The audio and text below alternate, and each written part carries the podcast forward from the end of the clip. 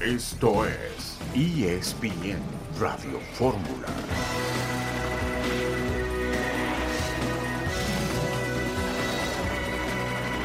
Buenas tardes, con el gusto de saludarlos a través de ESPN Radio Fórmula, quienes habla Fernando Tirado junto a Jorge Pietrasanta en una jornada en la que está disputándose una jornada también del fútbol español, valga la redundancia, en donde platicaremos de lo que se avecina para Chivas con fútbol de media semana. Eh, la WNBA ha nombrado a su jugadora más valiosa en Brianna Stewart y habremos de platicar también de lo que se viene en el béisbol, última semana de temporada regular y la NFL que con doble tanda de Monday Night Football, bueno, pues eh, ha dejado solamente a dos equipos invictos en la conferencia nacional. Son las Águilas de Filadelfia y los 49 de San Francisco, dos equipos que me parece han marcado ya eh, que están en otra clase social en la competencia los vaqueros que sufrieron tremendo resbalón perdiendo ante los Cardenales de Arizona, que son para muchos el peor equipo de la liga. ¿Cómo estás, mi querido Pietra? Qué gusto saludarte. Hola, estimado Fer. Eh, todo muy bien, todo muy bien, muchas gracias. Entre otras cosas, ya dices, jornadas de media semana. Al minuto 68 el Mallorca le está pegando al Barcelona, dos goles por uno el equipo de Javier Aguirre. Almería con el Cachorro Montes se llevó una goleada de cinco por uno ante el Sevilla, terminó saliendo por ahí del minuto sesenta y tantos. De esto y del partido de hoy de las Chivas vamos a hablar también, mi querido Fer. Sí, fútbol, fútbol de media semana del Guadalajara. Eh, ya está con nosotros Héctor, no sé si Héctor Huerta ya está con nosotros y, y, nos escucha. Héctor, ¿estás ahí? Buenas tardes. No, todavía, todavía no está Héctor. Y te iba a preguntar, Pietra, ¿tú eres Niner, eh, Pietra? ¿Tú eres 49 de San Francisco o eres, o eres Steeler? Ya no me acuerdo. Soy Steeler, soy Steeler, empezamos mal la temporada, pero, pero ahí con este coreback parece, tú dime, tú dime que eres el experto, Fer, no, me, me hace pensar, me hace pensar un poquito en que podemos, podemos este, tener una buena temporada lo que es un hecho es que con ese coach eh, le saca agua a las piedras, ¿no? Mike Tomlin. sí, y, y, tienen, sí, sí, sí, Y tienen, y tienen obviamente en Watt, uh, pues yo considero el mejor jugador defensivo de toda la liga. Su ya superestelar. Es, es su superestrella, es por mucho el mejor jugador que tiene ese equipo. Ya está Héctor con nosotros. ¿Cómo estás, Héctor? Qué, buen, qué gusto saludarte. ¿Cómo estás? Buenas tardes. Hola, Fer, ¿cómo estás? Qué gusto saludarte. Igual a Jorge, un abrazo para ambos. Así con la, con la actividad que también se nos viene ya del, ya más de la mitad del torneo ya pasamos y vamos a ver cómo se van definiendo las cosas en México y sobre todo cómo va a resolver también la directiva de Cruz Azul el caso de Carlos Salcedo, que hasta ahora no se ha anunciado ni siquiera una multa económica para él después de la fiesta del domingo. No, no, no sería la, la, primera ocasión, eh, sus antecedentes, vaya que, que, le juegan en contra, ¿no, Pietra? Sí, sí, eh, totalmente. Es eh, bueno, habrá quien justifique esto y que no tiene nada que ver, pero tú no puedes hacer una fiesta y antes salir a declarar diciendo que están muy apenados y que va a ser una noche muy larga. Nos hubiera explicado por qué iba a ser una noche muy larga, ¿no? Eh, porque bueno, pues igual y no ganan las copas, pero sí se las toman. Seguro que sí. Bueno, sí. vamos a escuchar. Ayer platicó John Sutcliffe con Jalen Hurts después de la victoria de los Philadelphia Eagles, el mariscal de campo de las Águilas, que pues es eh, uno de los grandes favoritos para ganar el trofeo al MVP esta campaña. Adelante, John. Escucharemos un poco más adelante eh, esa conversación que tuvo John. Eh, también platicó Katia Castorena con Jamar Chase después de esa sufrida victoria de los Cincinnati Bengals ante el equipo de los Rams. Está de vuelta eh, Joe Burrow, que por una lesión en la pantorrilla me parece que dista mucho de estar a su 100% el mariscal de campo de los Cincinnati Bengals. Así es que todo dependerá de su evolución. Tienen un calendario bien complicado enfrente y, y tendrán a sus rivales digitales que además han resultado ser su bestia negra, los eh, Cleveland Browns. Eh, por cierto, el 29 de noviembre se anunció el día de ayer, Carlos Alcaraz se va a enfrentar a Tommy Paul en la Plaza de Toros México como parte de este festival de tenis que se ha venido desarrollando. Y también la recién campeona del abierto Zapopan en las damas, María Zacari, la griega, estará en la Ciudad de México 29 de noviembre. Ya están a la venta los boletos y ya se anunció exactamente cómo se va a desarrollar la preventa. Vamos a la pausa y regresamos con más.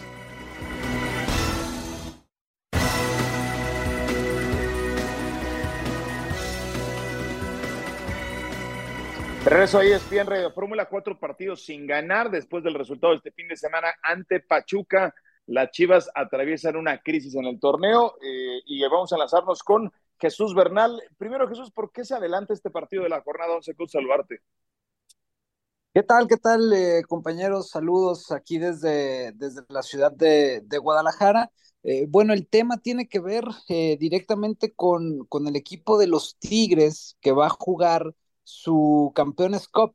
Entonces, para poderle ajustar también el calendario al equipo felino, se vieron en la obligación de mover este enfrentamiento. De hecho, estaba programado para la siguiente semana porque habrá fecha doble que se estará jugando en dos, en dos medias semanas, la jornada número 11, y por eso es que decidieron anticiparlo simplemente este, pues eh, unos días para que el equipo de Tigres también no tenga tantas complejidades con su calendario de cara al enfrentamiento que ellos tendrán ante el equipo de, de Mazatlán. Entonces esa es, esa es la razón y bueno, ya lo comentaban, ¿no? Chivas llega con, con este, esta racha de cuatro enfrentamientos donde no han podido eh, ganar tres derrotas, Santos, Monterrey América, y el empate del partido pasado ante los Tuzos del Pachuca, por lo que hoy pues está esta necesidad de sacar los tres puntos para volver a escalar posiciones en la tabla general. Oye Jesús, de, te saludo con mucho gusto de los de los cambios que pensaba hacer Paunovic para rotar en esta semana. ¿Qué has sabido tú de la alineación que presentará esta noche, por ejemplo? Saludos, Héctor. Buena tarde. Eh, fíjate que el, el, entrenamiento del día de ayer, tal y como ocurrió la semana pasada, estuvo probando, cambiando, poniendo, quitando. Eh, no, no, está muy clara cuál será la alineación. Lo que me han comentado es que las posibilidades de ver a Guzmán y a Vega hoy son muy altas, de ver al Chapo Sánchez también, eh, de ver al Pollo Briseño, al Oso González, que son futbolistas que en las últimas semanas no han tenido tanta actividad, entendiendo que el equipo jugará el próximo domingo ante la escuadra de Toluca y que vienen de un partido el sábado con Pachuca, pues utilizará varios de estos elementos que no han tenido eh, la actividad deseada los minutos que se esperaba para que puedan jugar ante el equipo más atleco. Eh, oye, mi, querido Bernal, una pregunta. Me voy enterando que el partido también se modifica en horario del próximo domingo contra Toluca. Supuestamente entonces en lugar de jugarse a las 12 será a las 5.20 de la tarde. ¿Tienes ese dato? Sí, saludos Pietra, buena tarde. Está confirmado ya, decisiones televisivas, que el partido pase del mediodía a las cinco y media de la tarde.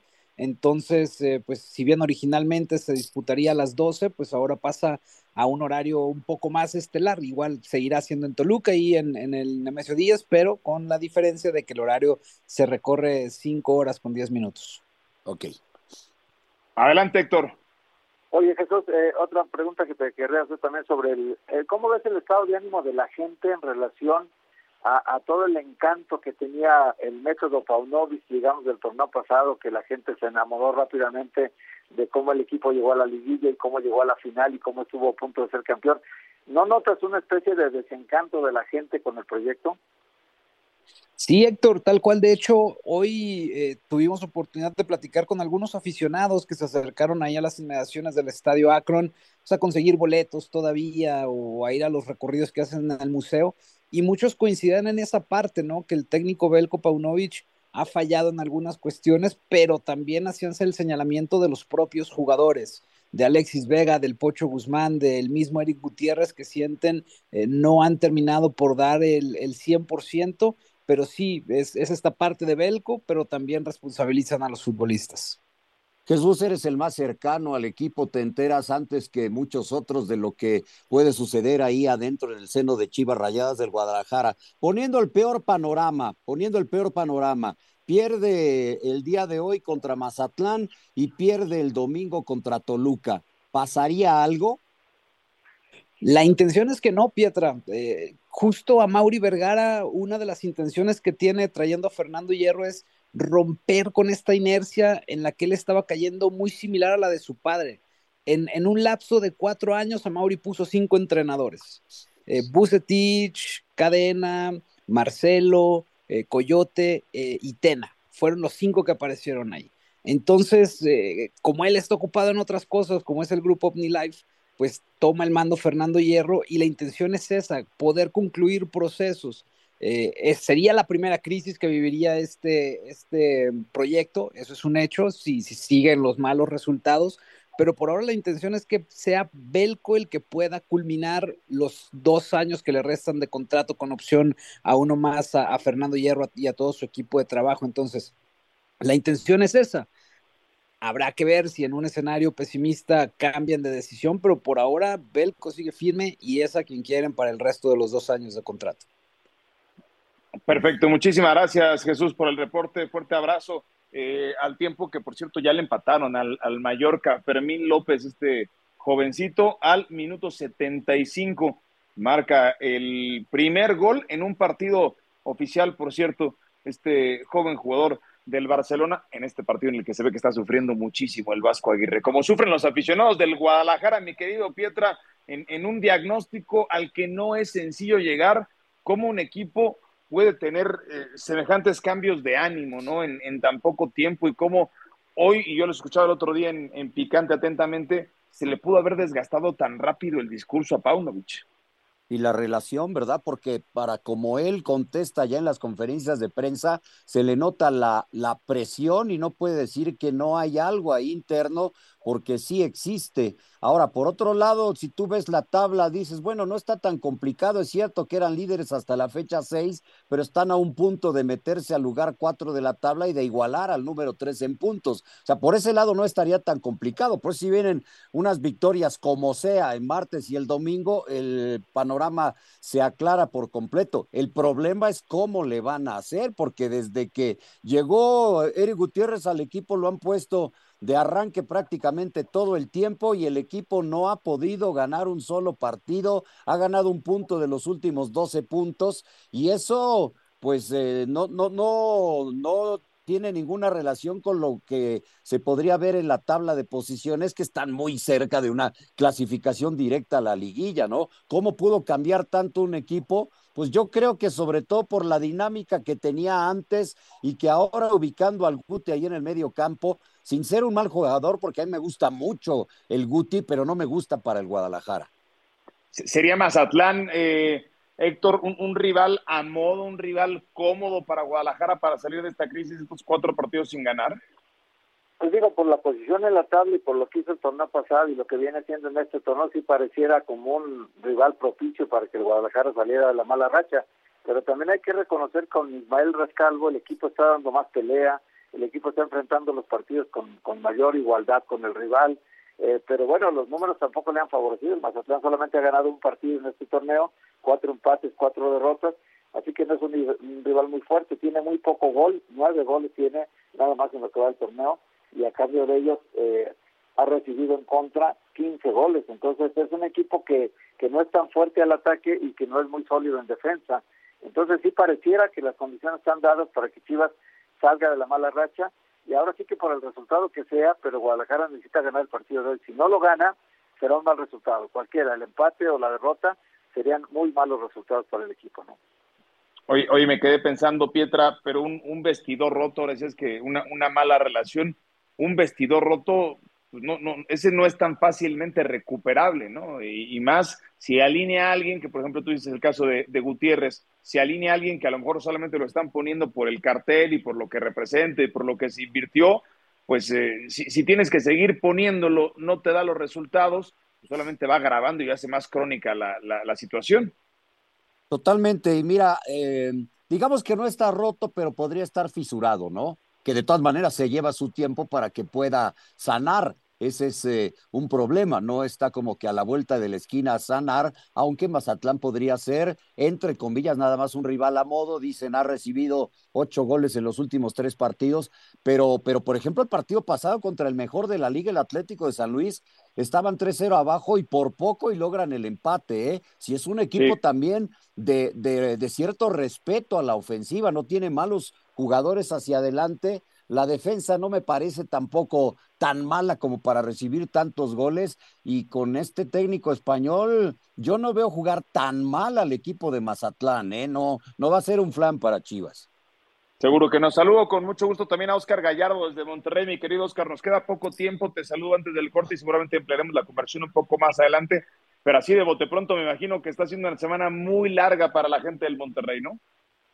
Qué gusto me da saludarte. Sí, por supuesto, después de lo sucedido en el clásico regiomontano. Hoy finalmente el capitán Estefan Medina da la cara en conferencia de prensa y le cuestiono sobre su llegada por allá en 2014 cuando Monterrey tenía más títulos que los Tigres. Hoy la situación es diferente y Estefan fue tajante, dejó en claro que en el vestidor del Monterrey no están conformes, no están contentos. Sin embargo, ellos buscarán trabajar para revertir la situación y el siguiente paso es el partido ante el Santos de la Laguna. Ya voltearon la página en este libro del clásico reciente y ya piensa el Monterrey en el Santos Laguna después del clásico regio. Oye, eh, antes de ir a la pausa, porque nos queda poco tiempo y ya eh, no, nos da tiempo de escuchar a Johan Stefan Medina, lo haremos después del corte. Oscar, te quería preguntar qué tanto han criticado, qué, qué tan encima están del Tan Ortiz después de ese par de movimientos que hacen particular en el clásico, sacando a Canales, sacando a, obviamente a Coronita, eh, porque pues si, vas a morir, mueres con las estrellas, ¿no? Y, y, quizás es una lección que aprendió en este clásico. ¿Qué tanta presión hay después de eso? Sí, por supuesto, la presión existe dentro de lo que he podido investigar. Ayer fue el primer entrenamiento después de la derrota ante los felinos, fue regenerativo en gimnasio por la tarde-noche. Sin embargo, con este tema de la presión, Fernando Ortiz hoy platicó con los líderes del Monterrey. Los líderes platicaron entre ellos y posteriormente le enviaron un mensaje al resto de sus compañeros para decir que no es momento de caer, es momento de levantar la cara conocen que hay presión, hay crítica de los aficionados y hoy Rayados con estos aspectos trata de darle la vuelta. Bueno, platicamos también de la Junta de Dueños.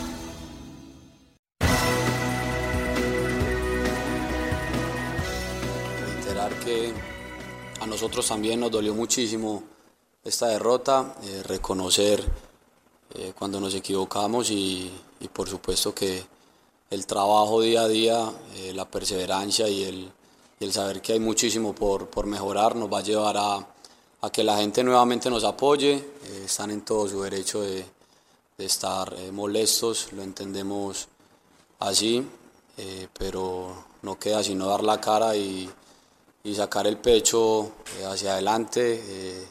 nosotros somos conscientes de lo que venimos haciendo, lo que venimos trabajando, creemos en las formas, en las ideas y esperemos que en algún momento se nos den los resultados. Van a haber estos momentos eh, difíciles, es un proceso y, y, nosotros con el trabajo día a día, por supuesto, demostrando el, dentro del terreno de juego y, creyendo en lo que estamos haciendo, es la única manera de, de que vamos a encontrar esa, esa solidez que necesitamos y, que el equipo se sienta eh, mucho más cómodo y mucho más seguro a la hora de afrontar los partidos. Eh, es difícil hacer un análisis después de un resultado de estos, pero ya después nosotros dentro del equipo sabemos algunas cosas que hicimos bien, aferrarnos a eso, a creer en lo que, lo que venimos trabajando y por supuesto también corregir lo que, lo que no está bien.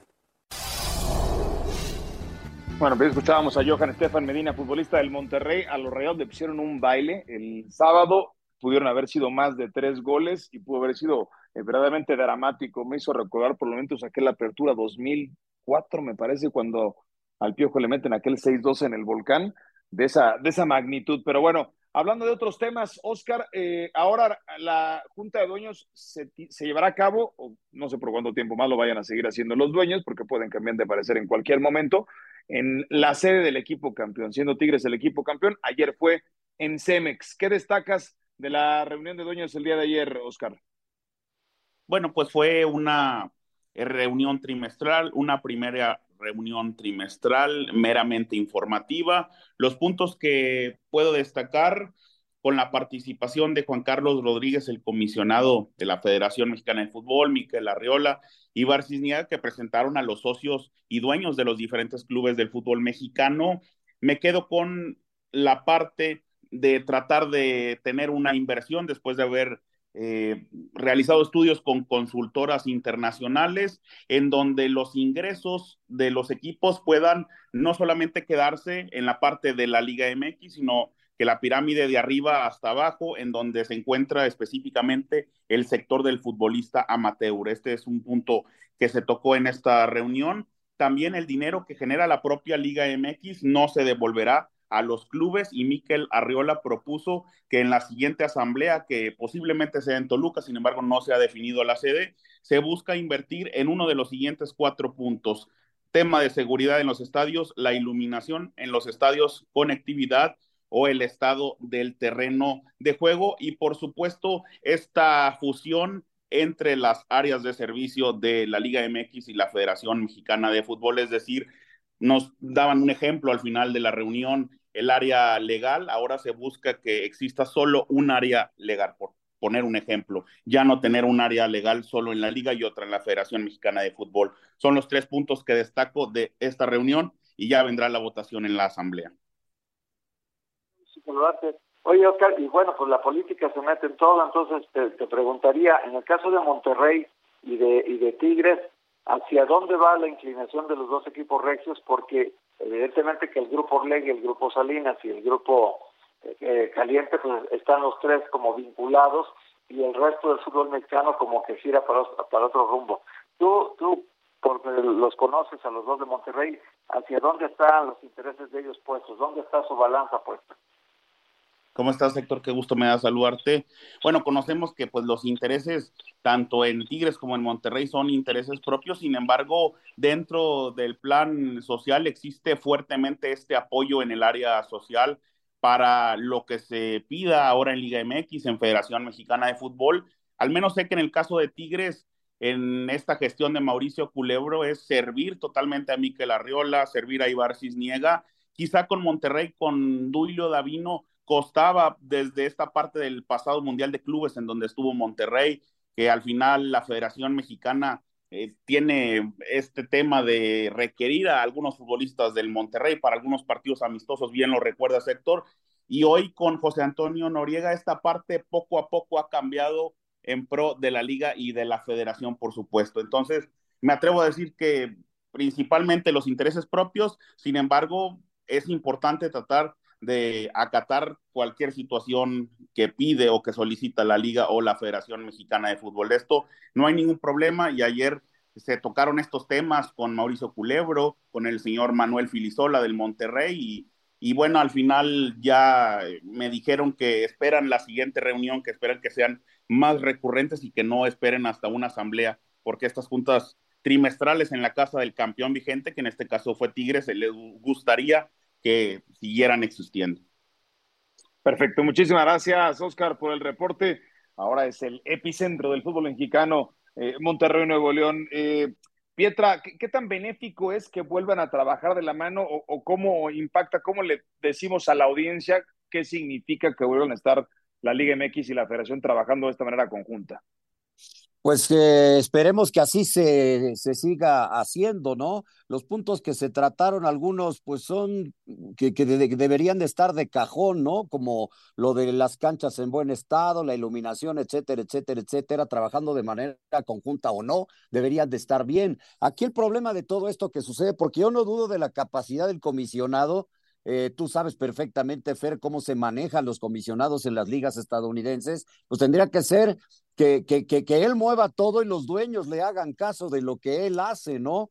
Pero, pero sabemos que eso va a estar muy complicado por los grupos, por las políticas que se manejan internamente en el fútbol mexicano. Insisto, no dudo de la capacidad para que todos puedan trabajar de manera conjunta, pero hay que convencer a los que han mandado toda la vida.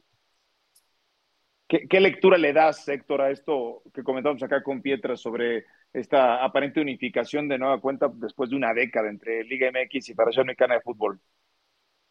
Yo, yo, yo creo que la, la, está fracturado el fútbol mexicano todavía, ¿no? Sigue fracturado porque hay dos grupos, evidentemente, que, eh, digamos, hay tres grupos. El, el grupo que simpatiza con el grupo Pachuca, que son varios equipos también, entre ellos el Monterrey estaba plenamente identificado con ellos, y ahí hay varios equipos que simpatizan con el grupo Pachuca. Está el grupo de Televisa, que controla buena parte también de las voluntades de los equipos. Eh, ahora, según nos dice Oscar, pues los dos de Monterrey se están alineando hacia Televisa. Y estaba el grupo donde donde Orlegui, Caliente y Salinas, el grupo Salinas, estaban más o menos jalando para su, su propio bando. Eh, ellos ellos fueron los que han estado tomando decisiones preponderantemente, sobre todo quitar el ascenso y el descenso automáticos. Ellos lo, impulsaron y lo, lo lograron. y también tomaron el control de la selección nacional con Diego Coca imponiendo un técnico nacional que luego bueno ese proyecto falló y los quitaron y, aparentemente pues quedó muy fracturada la relación yo no creo que estén unificados eh, entiendo que el comisionado está intentando eh, que vuelvan a conciliar los intereses todos pero yo lo veo muy difícil ¿eh? cada quien va a la suya en el fútbol mexicano y es muy difícil por más voluntad que tenga el comisionado que logre aglutinar las voluntades de los demás Sí, es, es, bien complicado. Bueno, vamos a cambiar de tema. Vamos a hablar del América después del partido contra el Toluca el fin de semana. No hubo entrenamiento, pero hay novedades alrededor del conjunto de Cuapa. César Caballero, adelante con el reporte. ¿Cómo estás, Fer? Qué gusto saludarte. El conjunto del América este martes recibió descanso después de lo que fue la actividad de fin de semana contra Toluca y que ayer lunes tuvieron entrenamiento regenerativo en el nido de Cuapa. Las Águilas volverán a la actividad este miércoles ya pensando en lo que será el duelo contra Pumas del próximo sábado por la noche.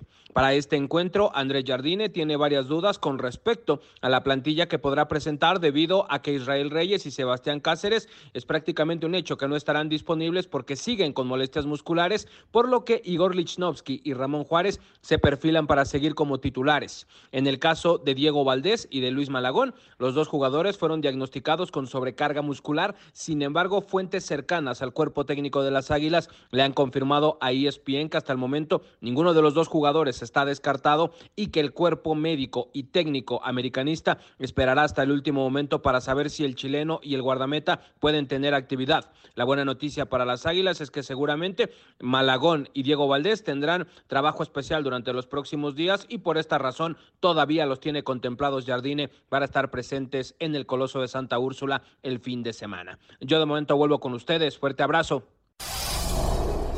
Pasión, determinación y constancia es lo que te hace campeón y mantiene tu actitud de ride or die baby.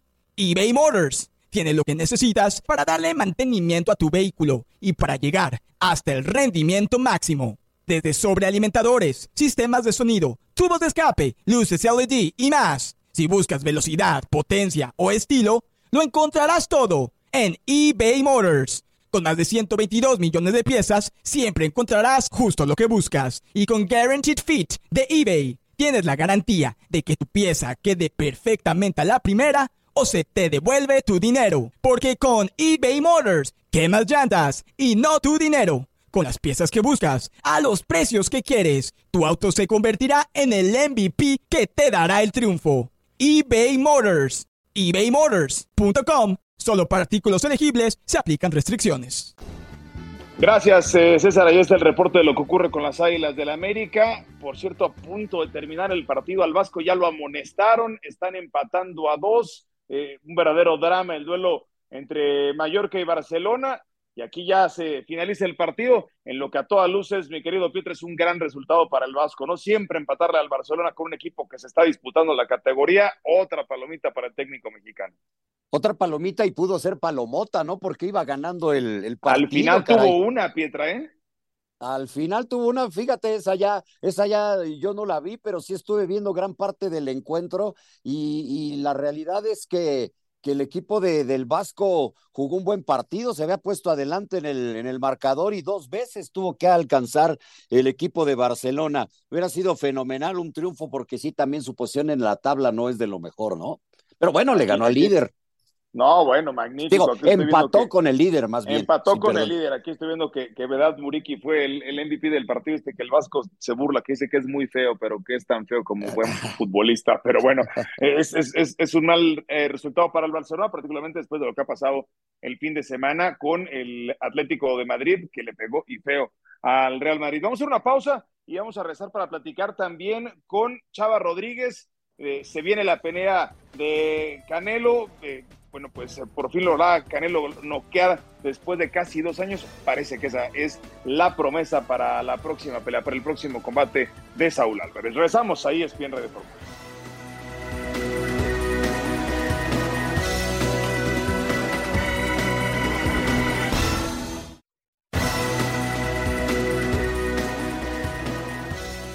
Es una obra preciosa. Eh, platicamos con los artistas, las artesanas, las del bordado, las de la talavera, con jurado que hace la placa, que es un mármol blanco especial, con eh, Pepe Mansur, que es quien hace toda la coordinación, y la familia Reyes, que toma el cinturón y lo, lo embona, hace que todo eh, pueda resultar en una obra de arte. Una pieza única para el ganador de Canelo Charlo, y pues estamos muy contentos, que es un regalo de México, de Puebla, y del Consejo Mundial de Boxeo al mundo. Técnicamente, ¿cómo las ves? Este, una pelea. Charlo, quizá por la altura. Pues hay altura, hay peso. Eh, Canelo tiene una gran experiencia, ha estado en estos rings muchas veces, ya muchos años. También hay que ver cuánto el, el pasar del tiempo, cuánto le va quitando la, la habilidad a, a, un peleador, te cobra la factura sin duda alguna. Canelo fue a hacer una preparación a un lugar que no lo había hecho para tomar buena eh, condición física, va a ser algo muy, muy interesante. ¿Tiene una pelea de choque o de estrategias? No, pues ya veremos. A ver a Eddie Reynoso y a, ¿eh, a Derek James. Sí, son dos grandes entrenadores, han ganado el premio al mejor del año en varias ocasiones. Eh, yo no sé, eh, vamos a ver cuando suene la campana. Ahí Pero veremos. Una pelea histórica, definitivamente. Una pelea histórica, una pelea eh, clásica entre un me mexicano contra norteamericano. Hemos visto grandes combates, hay una gran rivalidad y pues el boxeo, la historia tiene a Estados Unidos como el país número uno en campeones mundiales, México el número dos en campeones mundiales. Es por eso que definitivamente eh, hay una, una oportunidad de ver una pelea histórica. Mauricio, platicando con las leyendas, con los campeones, ¿en qué coinciden sobre el legado de, del Canelo Álvarez a estas alturas? No, el Canelo sigue forjando su legado, sigue escribiendo su historia. Eh, no sabemos cuánto tiempo le queda arriba del ring. Él habla de 3, 4 años. Eh, está siempre bien preparado, siempre está en el gimnasio. No toma, no es eh, de escándalos. ¿Por qué hacen cara así tomó? es un muchacho ejemplar que siempre que a la semana que acaba la, la, su pelea va de regreso al gimnasio. Entonces yo siento que él está ya posicionado entre uno de los mejores de la historia y sigue pelea tras pelea eh, ganando votos. Escuchamos a Mauricio Sulaimán después de esa presentación del cinturón eh, que se llevará el ganador de esta pelea entre Charlo y Saúl El Canelo Álvarez. Se une a la conversación Chava Rodríguez, a quien saludamos con mucho gusto. Chava, para preguntarte qué, amenaza representa para Canelo Charlo, en lo que por cierto estaba leyendo, Chava, que de acuerdo a Celebrity Network, esta se convertiría en la pelea, en la tercera, en la cuarta pelea, quiero decir, que más dinero pudiese ganar el Canelo o incluso rebasar las de Golovkin, que se estima que le han dejado entre 45, 40 y 30 millones de dólares, Chava. ¿Cómo estás, mi querido Fer? Un placer saludarles ahí a todos los amigos de ESPN Radio Fórmula. Bueno, pues en efecto, Canelo Álvarez inicia una nueva etapa de la mano de Premier Boxing Champions. Se habla de garantías sobre 35, 40 millones de dólares para el peleador mexicano. Y eso, sin duda alguna, son buenas noticias pensando en cómo está la industria. Cada vez es más complicado eh, obtener ese tipo de, de garantías y hay que sumarle que si regularmente pasan el millón de casos en el pago por evento, eso representa una entrada más para Saúl Canelo Álvarez, que bueno, en una noche especial y perfecta y de inspiración, él pudiera llevarse debajo, dentro y fuera del ring alrededor de 45, 50 millones de dólares, así que sin duda alguna debe ser eh, debe ser una, una bolsa grande para Canelo Álvarez. Sin duda, mi, mi, chava, te mando un abrazo. Eh, eso en el aspecto económico, ¿no? Que, que, que, ya resulta ser un exitazo este, este combate. Por el lugar en donde va a ser, por ser el Canelo, tú que eres el gran conocedor, mi querido Chava, en el aspecto deportivo, ¿cómo ves el combate? Pues mi querido Pietro, te mando un abrazo, un abrazo grande. Eh, una pelea que está marcada primero porque Yermel Charlo, que es un peleadorazo, va a subir dos categorías. Este es el gran handicap que tiene a su favor el peleador eh, mexicano, más allá de que tiene más experiencia. Esta es la pelea número 24 del Campeonato del Mundo para Saúl Canelo Álvarez, apenas la décima para Yermel Charlo. Yo creo que son muchas las condicionantes que nos hacen pensar que debe ganar Saúl Canelo Álvarez en las apuestas. Allá en Las Vegas está menos 350 el peleador mexicano. Pero bueno, pues todo el mundo está diciendo que Canelo Álvarez ya no está en su mejor momento, que va hacia abajo, y si por ahí Yermel Charlo sale inspirado, por ahí puede lograr grandes, grandes cosas, así que eh, solamente una noche perfecta le alcanza a Yermel Charlo para dar el gran batacazo, y bueno, pues prácticamente decirle a Canelo Álvarez que ya ese prime, esa élite en donde perteneció mucho, mucho tiempo, bueno, pues ya no está ahí. Hola Chava, qué gusto saludarte. Oye Chava, y este asunto de que dice Solaimán que, que el tiempo cobra la factura, ¿no le estará cobrando ya la factura al Canelo? Porque los últimos combates ya la gente, sobre todo el de Guadalajara, no salió del todo satisfecha con el rendimiento del Canelo. Sí, debe ser, mi querido Héctor, te mando un, un abrazo y es, recordemos que Canelo Álvarez tiene 33 años solamente, son 15, eh, empezó a boxear profesionalmente desde los 15 años, son 63 peleas profesionales para él y evidentemente pues está en un deporte complicado, ¿no? De agresión, donde no solamente casi recibes golpes, sino que también estás mermando a tu cuerpo constantemente, eh, esas bajadas de peso regularmente, bueno, pues cobran factura hacia eh, eh, a largo plazo.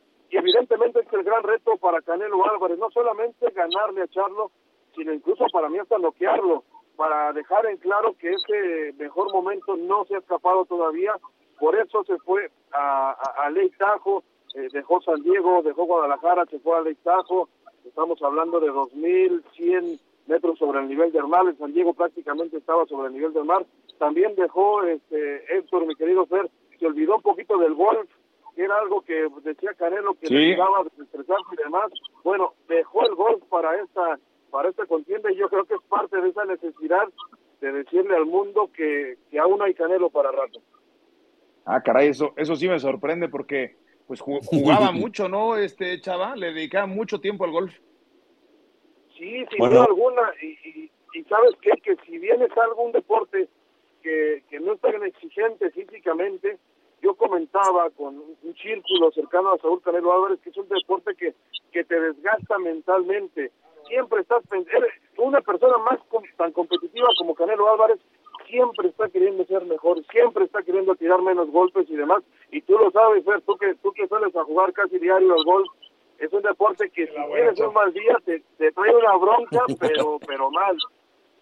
Seguro, y, y, y, si- y si apuesta, como seguramente apostará duro el Canelo, pues bueno, pero es quitarle un pelo a un gato. Perfecto, eh, mi querido Chava. Muchísimas gracias. Estaremos platicando a lo largo de la semana, por supuesto, el combate. Eh, te vas, mi querido Pietra, no- no- nos, nos dejas, nos abandonas, mi querido Pietra. Te mandamos un fuerte abrazo. Tristemente, nos vamos a cronómetro, mi, Fer. Les mando un abrazo a todos. Gracias. Estamos, atentos en televisión para seguirlos entonces en cronómetro. Ya está también con nosotros. Eh, además quería comentar en el golf las asoleas que se pone el Canelo seguramente no serán asunto menor eh, y, y se concentró plenamente porque le ha dedicado mucho tiempo, ha estado jugando incluso torneos de pro- profesionales los llamados Pro-Am. Entonces, bueno, pues es, eso es de llamar la atención, que, haya dejado un poquito la cacariza. Ya está Eitan Benerra con nosotros. Eitan, ¿cómo estás? Te mando un abrazo, qué gusto saludarte. ¿Con qué te quedas de lo que vimos ayer en la doble tanda de, de Monday Night Football? Una victoria nada lucida para, para el equipo de los Bengals, una buena actuación de Jamar Chase y tampoco fue tan lucidora para las Águilas de Filadelfia con dos intercepciones de Jalen Hurts, que este equipo, bueno, pues se empieza a mutar aparentemente a un equipo mucho más corredor que lanzador de la pelota, Eitan. Sí, ¿cómo estás, Fer, compañeros en ESPN Radio Fórmula? Mira, yo creo que es bien interesante la lectura de cómo Cincinnati sabía que no podía perder el partido y cómo medio obligó a jugar a Joe Burrow, porque poner ese 0-3, que era una posibilidad, casi lo sacaba del tema de una postemporada. Así es que muy temprano las cosas se podían complicar para un equipo que muchos consideran eh, pues de los candidatos importantes en la conferencia americana, lo de Filadelfia completamente de acuerdo, ellos se ven sólidos aunque diferentes y bueno, eh, no sé cómo, he leído muchos comentarios alrededor de, de estos dobles eh, partidos en lunes por la noche, la gente como que no está muy acostumbrada, pero creo que es un... es un experimento interesante. La NFL no da, diríamos acá en México, paso sin guarache y está probando para ver cómo responde el público teniendo dos lunes por la noche, pero creo que es bien interesante eso, ¿no? Fer, ver cómo un equipo candidato en apenas tres semanas tenía un, mucha presión de saber que el 0-3 casi, casi lo sacaba de sus posibilidades de competir como ellos creen que pueden en el caso de los demás. Oye, nuestro productor nos comparte esta información que el jersey de, Travis Kelsey fue uno de los más vendidos este domingo y que, bueno, pues las ventas se dispararon en un 400%. Aléguenle a esa estadística, yo no lo sé, pero hay un tren y todo el mundo se está subiendo a él de que lo ha puesto en el mapa a Travis Kelsey, eh, Taylor Swift, ya le dicen, las Swifties y los Swifties le llaman eh, Travis Kelsey, Travis Kelsey a, Travis Kelsey, mi querido Itán. En el over-under, esta relación tiene poco o mucho futuro, Itán. Esa pregunta es, de conocedor. Amor, Fer, que vive el amor, o sea, amamos al amor. Mira, estoy viendo que 300 mil seguidores en las redes sociales, 400%, se vende más el jersey. Eh, a mí me da risa, la verdad. Eh, a mí me tienen que explicar, me tengo que explicar mi hija de Taylor Swift, pero ya vamos a ir a ver la película, los conciertos no, porque ya fueron y ahora faltan, pero ahora vamos a ver la película porque es muy famosa. Con la que sí me desilusionaste fue que no supiste quién es Usher para el concierto del medio tiempo del Super Bowl. Con, esa me dejaste bien abajo. No, te voy a decir, Fer, ya me enteré que sí sé quién es y la referencia okay, de Menos mal. La de la canción de Hitch. Dije, ah, sí le he escuchado, ¿cómo no? ¿Cómo ah, no? Claro. Ya sé cuál es. Así es, son mis referencias musicales, pero perdón. No soy muy bueno yo para la música. Me Adelante, Héctor. Hola, hola, ¿cómo estás? Qué gusto saludarte. Oye, Tan, eh, ahora que salió el comisionado mexicano, este, ya pasamos al tercer mundo y luego volvemos al primero. Eh, el comisionado mexicano de la, de la, Federación Mexicana de Fútbol, Juan Carlos Rodríguez, con este discurso, echando su rollo y eh, haciendo mucho manoteo. Roger Goodell en la por ejemplo, hace lo mismo o, él se presenta una vez al año antes del Super Bowl, siempre lo veo, me acuerdo que antes del Super Bowl da un mensaje y da una entrevista, rueda de prensa para los periodistas. Eh, ese modelo lo están imitando porque dicen que están copiando de las mejores ligas del mundo. ¿La actuación del comisionado es parecida? Eh, yo creo que es más, más ejecutiva, creo que pues ellos llevan muchos años de ventaja. Héctor, ¿cómo estás? Te saludo. Eh, Fer lo sabe también. NBA, grandes ligas, el hockey, tienen esta figura que al final no es fácil porque tiene que mediar entre multibillonarios, pero creo que entienden bien que son socios. Entonces, eh, Gudel y antes Tagliabue y los del base y los del básquet, pues muchas ocasiones tienen que hacer este trabajo de gestión, de dar la cara, unos mejor que otros. A mí me parece que el mejor es el de la NBA, que, que le entiende muy bien hasta al pulso social de los Estados Unidos y de, y de las cosas, pero sí trabajan mucho en, en situaciones muy, muy ejecutivas, son muy bien remunerados, pero creo que, que el señor Rodríguez eh, tiene buenas intenciones, pero eh, tiene que enfrentar retos completamente diferentes a los que enfrentan los comisionados de las ligas estadounidenses. Perfecto. Oye, tan rápidamente, porque ya tenemos que, que, pasar a otro tema, te quería preguntar, última semana de temporada regular en grandes ligas, ¿a qué le tenemos que poner el ojo a todos esos villamelones que no seguimos la temporada regular y que está a punto de cerrar antes de arrancar el, playoff. ¿Quién gana el este de la americana? Que parece que va a ser Baltimore. ¿Quién se queda con los comodines? Uno para Tampa, otro para Toronto, pero luego están Texas, Houston y Seattle ahí peleando, se va a poner muy interesante, y ver eh, quién cierra también en la Liga Nacional con el último boleto para Comodín. Esas son las, las grandes historias, está muy emocionante el cierre porque son más de 157 juegos y todavía hay cosas por definir en las mayores. Ayer veía que Aaron Boone dirigía su primer juego con los Yankees ya sin posibilidad de postemporada, ¿no? Ese, ese, esa es un, una historia también a, seguir en, esta temporada con los Yankees. Muchísimas gracias, te mando un fuerte abrazo. Abrazo, Héctor. Eh, tenemos a Andrea Dorantes en la línea, Héctor, y nos da mucho orgullo y mucho gusto platicar con ella. Leía la columna de Miguel Pasquel, en donde explicaba su hazaña. Con 26 años de edad se convirtió en la latinoamericana más joven en escalar el monte Everest, la montaña más alta sobre la superficie de la Tierra, y esto la lleva a conquistar pues un hito que muy pocos han conseguido, que son pues esta, esta consecución de distintos picos en el planeta. Andrea, ¿cómo estás? Mucho gusto. Eh, Fernando Tirado, Héctor Huerta contigo, y, la primera a preguntarte es, ¿cuál es tu motivación? ¿Cuál, ¿Cuál es el reto? ¿Cuál es la inspiración detrás de esta hazaña que has conseguido? Hola, buenas tardes. Yo creo que el mayor reto y la motivación de hacer este proyecto es siempre ver qué tan lejos podemos llegar y romper nuestros propios límites. Hola, ¿cómo estás, Andrea? Qué gusto saludarte. Primero, felicitarte porque esto no es fácil, no es para cualquier mortal. Eh, dime tú qué, qué tipo de entrenamiento llevas, porque has escalado estos seis picos, pero en dos años, Andrea, si no me fallan los datos, en dos años empezaste en Kilimanjaro, pero estás ya eh, después del Everest, te falta solo una cumbre por escalar. Eh, ¿Cómo es que lo has logrado en tan poco tiempo, Andrea? Yo mi primera montaña hace tres años y la verdad fue algo que me encantó y luego luego me traté el proyecto de subir la montaña más alta de cada continente y ahorita hace un mes justo terminé ya la séptima que es el, la última en Rusia y fueron dos años de dedicarme de tiempo completo a este proyecto y pues sí, siempre preparándome lo mejor físicamente, pero cada expedición me estoy preparando justamente para ese reto que mencionan, que fue subir el Everest. Oye, oye Andrea, ¿dónde, perdón, ¿dónde surge la inquietud? ¿Es de familia, una amistad, un no? En fin, ¿de, dónde surge ese, ese gusano de empezar a, a sembrar estos retos? Fue justamente cuando empezó la pandemia que todos los países cerraron sus fronteras y yo estaba aquí en México y dije, quiero intentar hacer algo nuevo. Y mi primera montaña que subí fue el Pico de Orizaba. Y desde ahí dije, wow, si así se ve el punto más alto de México, no me quiero imaginar cómo se ve el punto más alto de la Tierra. Entonces, de que subí mi primera montaña, se me metió la espinita del Everest pero no tenía ni idea de cómo lo iba a lograr. Y después dije, bueno, a mí me encanta viajar, me está gustando mucho subir montañas y la combinación perfecta de hacer eso pues, es subir las siete cumbres. Ok. Yo me hubiera conformado con una postal, Héctor, no subir el, monte, pero bueno. Oye, Andrea, y, y, solamente es la parte física de preparación, me imagino que también la fortaleza mental te ayuda mucho para resistir los seguramente momentos muy difíciles que pasaste en cada escalada, ¿no?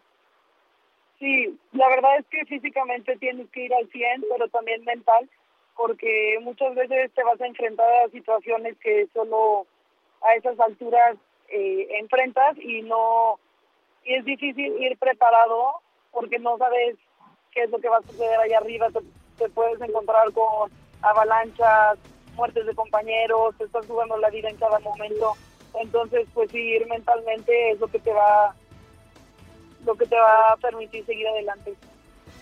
Muchísimas gracias, Andrea. Gracias por compartirnos tu experiencia. Gracias a ustedes. Gracias, Héctor. Buenas tardes a todos en Radio Fórmula.